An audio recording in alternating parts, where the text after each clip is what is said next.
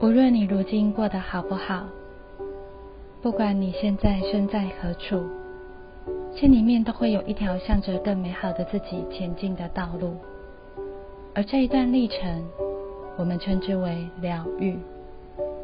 欢迎收听零七零不灵，欢迎和台湾灵气推广协会的助战灵气师们一起疗愈漫步。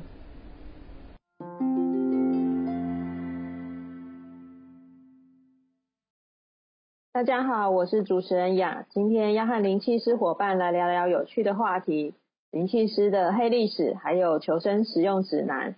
那今天陪伴我们的是凯儿和熊熊，我们先请两位伙伴跟大家打声招呼。Hello，大家好，我是凯尔。Hello，大家好，我是熊熊伊乐文。嗯，好，那欢迎两位伙伴。那接下来是不是请伙伴来跟我们分享？因为我们之前有提到能量场完整跟不完整，其实对我们的生活其实有很大的影响。那是不是先请熊熊来说一说这个一路走来的过程？呃，哎呦，的，你有故事，我有酒。OK，那我就分享我的故事，让你配酒这样子。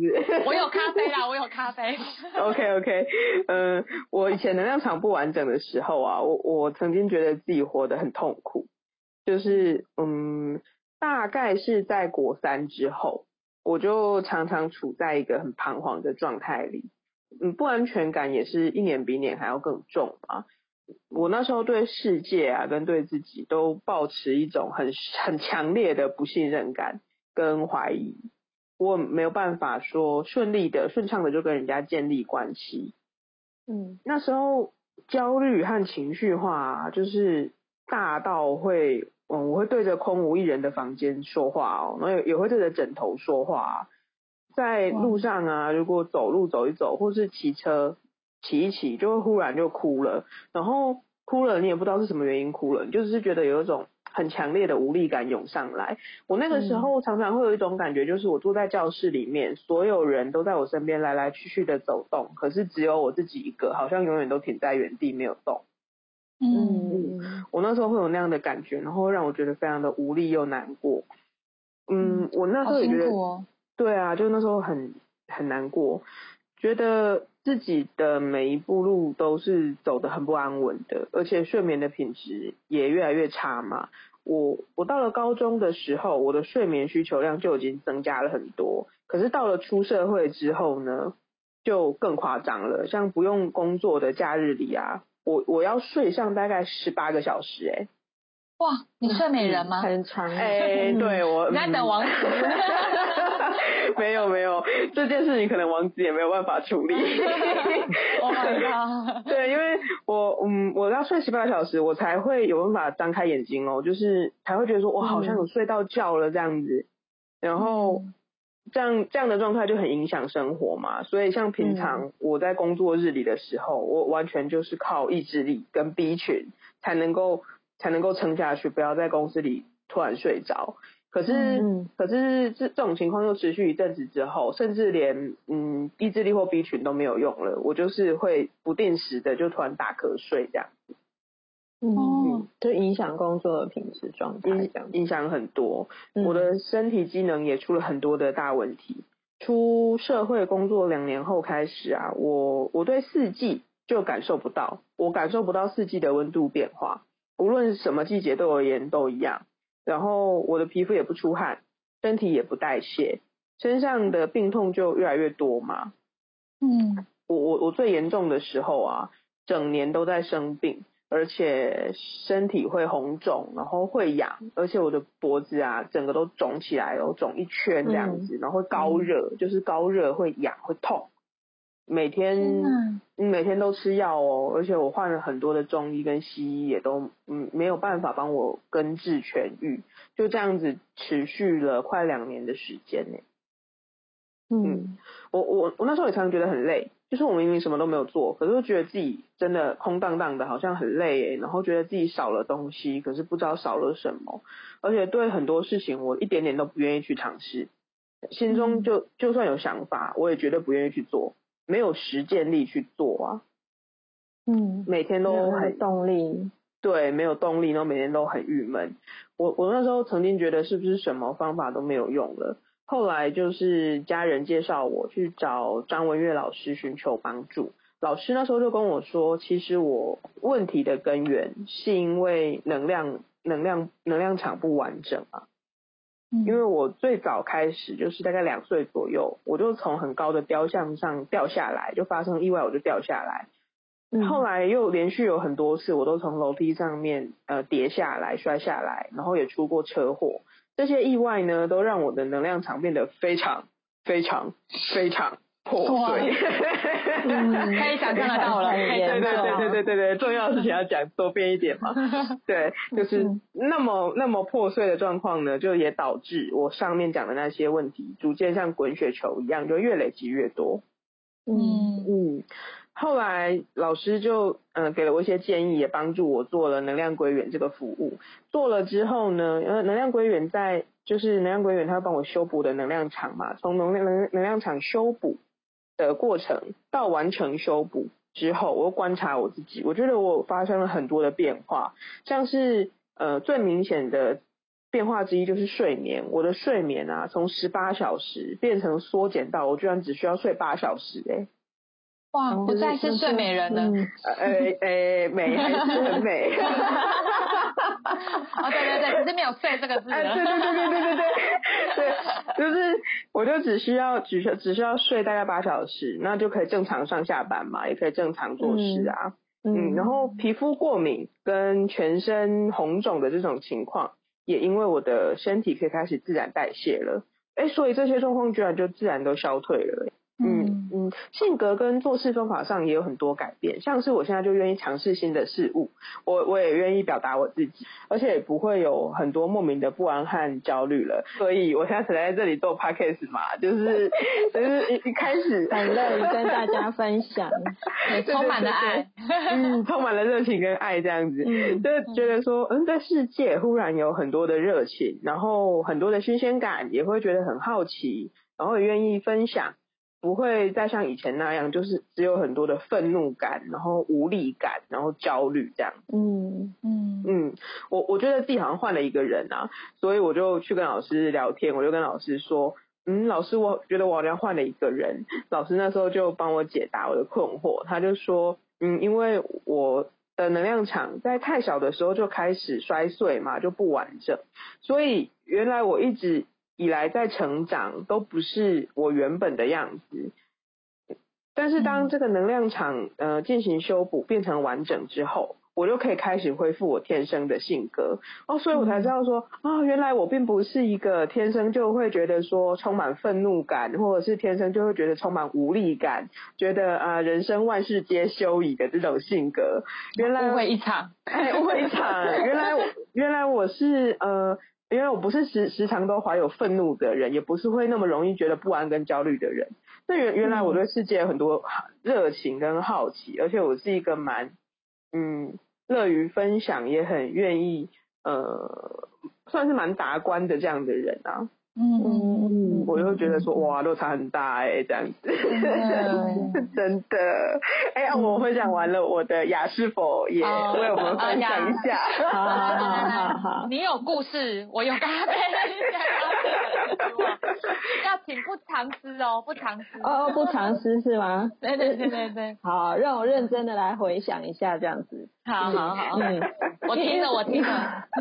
对，因为熊熊熊熊刚刚有提到说，就是自己感觉好像换了一个人哦。其实我我自己的经验的确也是这样，因为呃，我我先讲一下，就是在以前能量场不完整的时候，就是我印象中其实也有，就是小时候就是。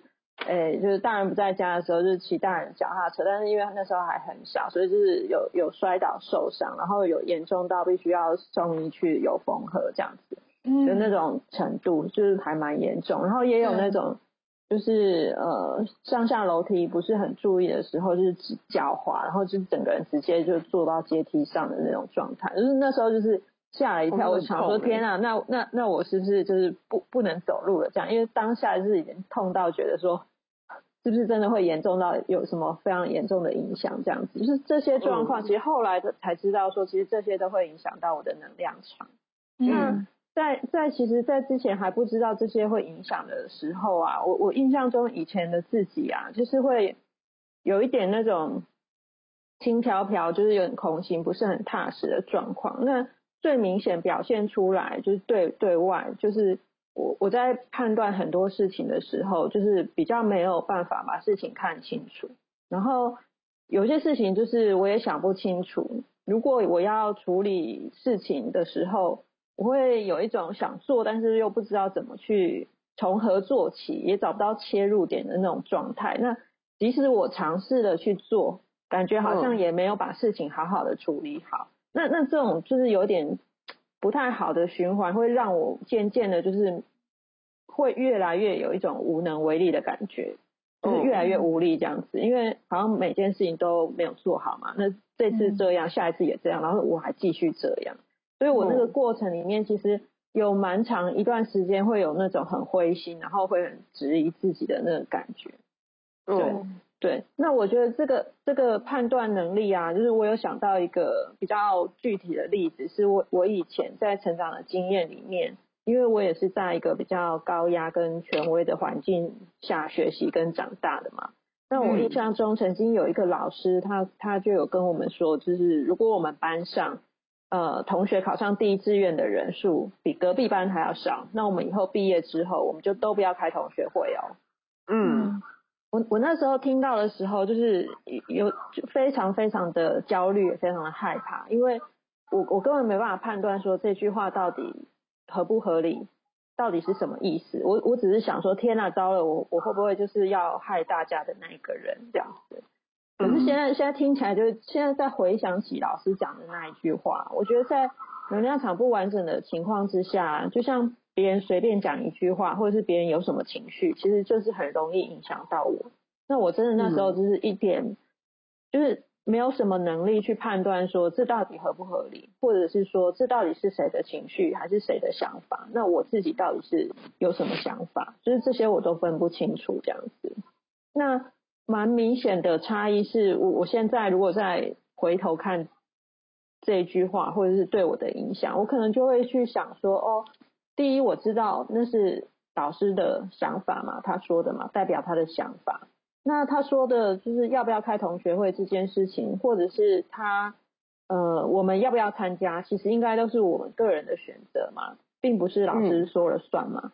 那还有就是。那句话里面其实还有提到有关就是第一志愿嘛，那这个东西也许是可能是可以去追求的目标，但是它应该不是人生唯一的目标嘛，并不是说只是你只有这个目标，然后达成了之后，你你的日后就必定怎样，然后如果没有达成的话，你以后又必定又怎样，就是这些东西，我现在就可以比较呃，可以分一些不同的角度去思考，说这个到底合不合理。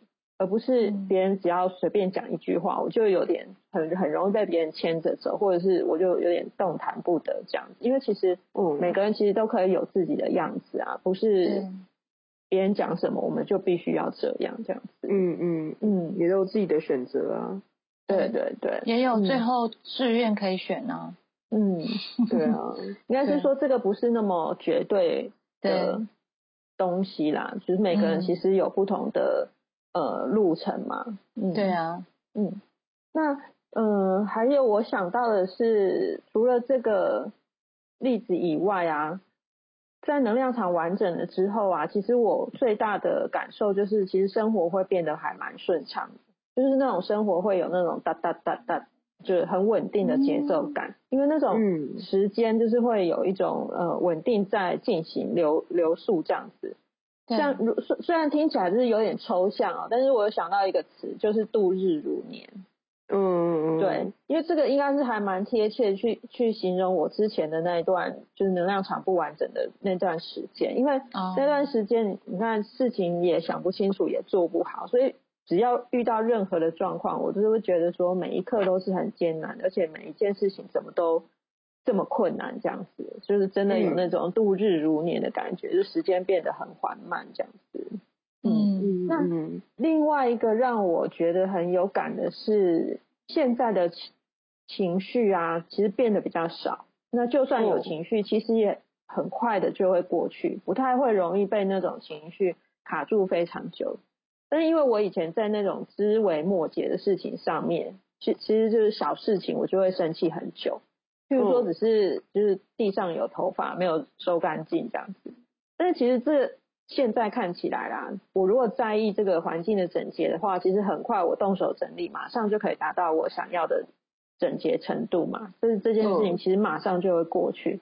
但我以前就会气很久，现现在想起来就是有一点莫名其妙。但是以前不知道为什么，就是只要生气，然后那个生气的过程就会一直纠结在那个情绪里面。然后那时候还有一种错误的。认知想说不，这我生气很久，代表我是一个很坚持的人，这样。我我我想我想偷偷问一下，你以前要为一根头发气多久？有没有一天啊？应该一天是很基本的，要一天标配条这样，标配吗？对对对对对，毕竟我是一个很坚持要生气的人嘛。天哪！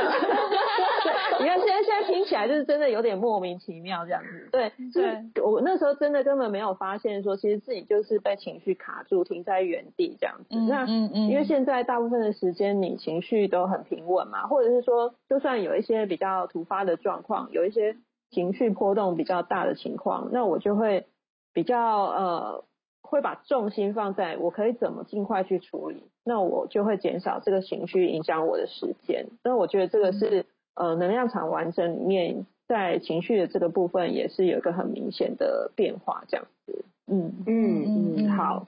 那接下来是不是就把这个棒子交给凯儿？我还没听完呢，我还没听完。你已经做了很久的心理准备了。是否？好，我也要面对两位。好的，好的。我的黑历史呢，我就容我娓娓道来。请请。就 是我这样听起来，就是我回想起来，我小时候其实是一个蛮容易受伤，不管是自摔，或者是自己滚到，就是那滚楼梯下来，然后再撞到墙也有过，然后也有就是走一走，然后明明水沟就在旁边，我还说小心小心走，然后我就跳下去。你你很波折哎，对，常常做一些很危险，而且我跌，就是我摔下水沟的时候，旁边的路人说：“你明明就看到，为什么你还会摔下去？”然后就是笑我，你知道吗？嗯，然后对，anyway，就是意思就是说，其实我是一个蛮容易让自己受伤的人啦，对啊，嗯，那也因为我家人其实，在教育上面并不会给我太多的限制，所以我的个性本来就比较随心所欲。也因为这样自然而然的，其实我不太懂得什么叫做保护自己，也没有太多的危机感，就是这种危险啊什么，对我来讲好像没有这么的需要去注意这样子。嗯嗯嗯。嗯，在成长的过程中，呃，因为我一直对于神秘学啊，然后或者是命理啊，或者是宗教，其实我一直一直以来都有蛮高度的兴趣。那也有尝试过很多不同派系或者是不同方方式的呃占卜啊这些等等的。那我经历过这一些，其实我都是为了想要让大家告诉我我到我到底怎么了，我好不好啊，我未来怎么样，就蛮蛮宠的啦。就是你讲不好，我觉得难过好久。嗯。然后你讲好，我就觉得说真的有这么好吗？就是你搞得自己是有点。什么都不对，这样子。对对对，那呃，因为我一直对于塔罗牌一直很很有兴趣，所以我在十多年前的时候，其实我那个时候就已经有跟张文月老师学习过神奇塔罗这个派系。这样，那因为老师的教学方式其实是比较严格的，呃，对于。我先前讲的嘛，我本来就是一个比较随心所欲的人，所以这样子的方式其实一直对我来讲是有一种压力感。嗯，然后我就想说，OK 哦，上完喽，那我就走喽，我就去外面的世界看看好了啦，这样子。嗯嗯。对，那我在这十多年的时间，我也一直在外面接接触不同的，比如说神秘学啊，或者是宗教，或者是命理等等。神秘学是潜藏啊，因为其实我也不太知知道有什么。媒介那时候觉得讯息量也不多，那宗教的派系就很好找嘛，因为我们台湾本来就是在宗教派派系比较生根的，嗯，那呃，我每一个派系其实我都差不多有接触两年的时间，两年到两年多这样。嗯，因为我那时候就在想，想说一年可能不够，浅浅的而已，我两年看看好了。那两年时间我还是没有，我就在换。嗯，然后就是一直不断的换嘛，这十多年来就一直这样子换下去。可是就是后来翻到怎么办？我好像觉得自己怎么越来越迷惘，而且有一种就是走投无无路的感觉，我就觉得很慌张。然后在那个时候我就想到老师嘛，所以我就硬着头皮 我来找老师，就是想说我到底怎么了？我到底是哪里不对呀？这样，嗯嗯。可是我回来的时候，我还是蛮信心满满的。我真的觉得我那时候。蛮好笑的，我觉得蛮矛盾的。就是我觉得，就是我在好歹我也在宗教界，你知道打鼓这么多年，应该有一些熏陶吧，这样子。嗯。那那时候老师就有讲了有很多关于我能量场的状况，当然就是破损啊，或者是有一些杂乱，这个我有印印象，因为我那时候对能量场这件事情我还是没有什么概念，我只记得那时候。老师就跟我说：“哎，你会不会觉得身体有一种沉重感？”嗯，然后我就说：“没有啊。”我说：“是因为我重重训嘛，肌肉量变得比较结实嘛。”我当时在想，你知道吗？嗯嗯。然后后来就是呃，有请老师帮我处理能量场的状况嘛，就是做了能量归元这部分。呃，我忘了，不知道是做在做到哪一个阶段。嗯，然后有一天起床的时候，我就很明显的感觉到我瘦了，哦，我变好轻盈哦，你知道吗？就那种轻飘飘的感觉，然后我就觉得很开心，我就马上下床，然后量体重，嗯，哎，不好意思啊，一公斤零点一公斤 都没有掉，我想说，嗯，太安内啦，这样，嗯，然后我就问了老老师嘛，想说怎么会这样子，然后他就说。这就是我之前问你，就是沉重感的那个原因啊。哦，对，对，因为我那时候就是在我的能量场上面有很多不属于我的能量嘛，所以那个沉重感其实是那个来的。所以我那时候真的觉得没有比较，没有伤害。哎，我觉得哦，那在能量场完整之后呢，我觉得就是除了身体的部分觉得变得比较轻盈之外，我觉得情绪上面。嗯，也稳定了不少，因为我觉得我是一个情绪很多，然后也很容易突然爆炸的人，因为不知道怎么样去面对自己的情绪，然后或者是处理自己的情绪，然后呃，也是一个本来就很容易受外在影响的人。嗯嗯，发现到这一些都少了很多。嗯呃，想法上面对想法上我也觉得变比较单纯，因为我觉得我以前太复杂了，把自己搞得很累。嗯，这样。呃，也因为我之前的工作性质是业务方面的，那个时候做完之后，又发现在推动上面就变得轻松很多，哦，这个差别就差蛮多的。呃，也因为上面种种的好处，就是这些变化，我就觉得，嗯，我觉得我要好好来维持能量场的状况。也因为这样子，所以我后来就决定学习古埃及灵气。这样子哦，嗯，对啊，能够维持下去是很重要的。对对对，这就是我的黑历史啦。对，好，哎，我我们刚刚已经都就是分别分享了这一路走来的黑历史哦，就是应该可以让大家蛮明显的发现说，就是能量场完整跟不完整对生活其实造成很大的影响哦。那能量场不完整真的是需要我们很重视。代表你现在嘛，那每一个现在就是慢慢就会朝向你的未来，所以它会代表你的现在，其实也代表你的未来。那能量场完整，刚刚呃凯儿刚刚有提到说，就是在担任业务的工作的期间，其实会明显的感受到那个业绩提升的部分嘛。那这这这个在工作的表现上面就是非常的明显的一个对照。那其实除了这个之外，其实能量场完整，其实它也会帮助我们比较容易找到适合自己的医生，然后呃，大家对你也会比较亲切，然后就是别人会比较喜欢靠近你。那当我们能量场完整、思绪比较清晰的时候，你也可以做出对自己是比较有帮助的选择。对，嗯嗯嗯。那我们在第一集的时候在谈论命运，有跟大家分享说，啊，在命运中有一些扣分加分的机制，那要如何去避免在生活上造成扣分的行为，以及能量上耗损跟运势的影响？接下来我们就不藏私的大放送啦，告诉大家一些 不扣分的小技巧喽。是不是要要准备笔记本？写在自己的手上。对，好啊。那接下来是不是请凯儿来提供一些在命运中如何不扣分的一些小实用的小技巧？好的，呃，第一个就是损人利己的事。那大家可能想说，哦，我没有。杀价就是一个啦，小朋友。嗯，这大家平常都不会想到吼，我就不会想到说杀价时。对对，因为杀价大家会有一些乐趣嘛，可是因为我们在这过过程中，我们是为了得到自己的利益而去损害呃损伤了别人的利益嘛，嗯，就是贪小便宜这部分也是不行的哟。嗯，好，那再来就是还有。就是比较有小心机的，比如说，呃，你两舌啊，挑拨离间，嗯，或者是说三道四，还有挖苦别人这种，还有现在最夯最有名的网络酸民们。哦，现在网络酸民真的 非常的多，就是大家可能隔着网络看不到脸的嘛，反而很多话就通通都都敢在网络上留言。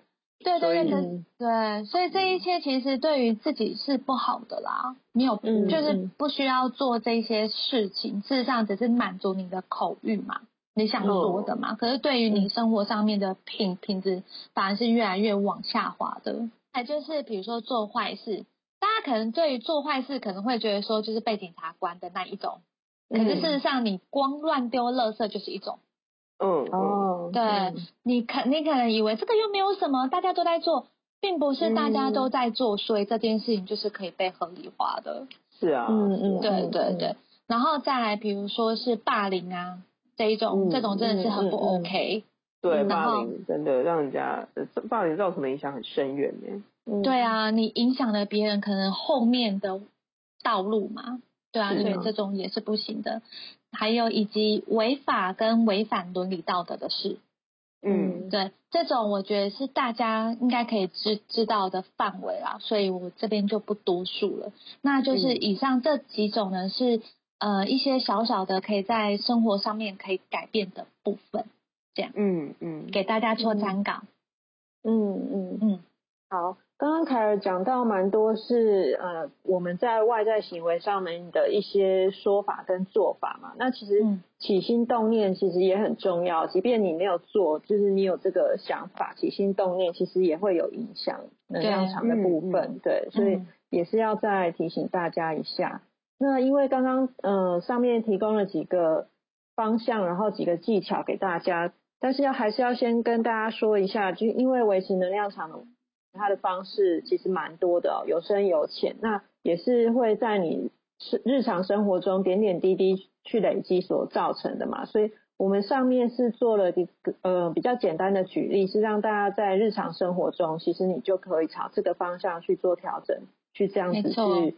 去注意自己的言行，这样，但是并不是说就是全部维持能量场的工作，就是就是做这些而已，这样子。嗯，没那么简单。唱起，唱突然开始放歌。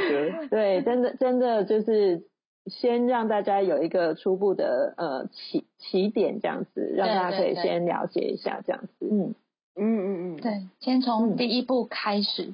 对，先从一些日常的小事开始做起，这样子。对，嗯嗯嗯。好，接下来请大家再多多期待，日后我们还有更多有趣的话题要跟大家分享。那以上今天的灵气灵不灵节目，我们就先进行到这边，我们就下周见喽，拜拜，拜拜，下周见。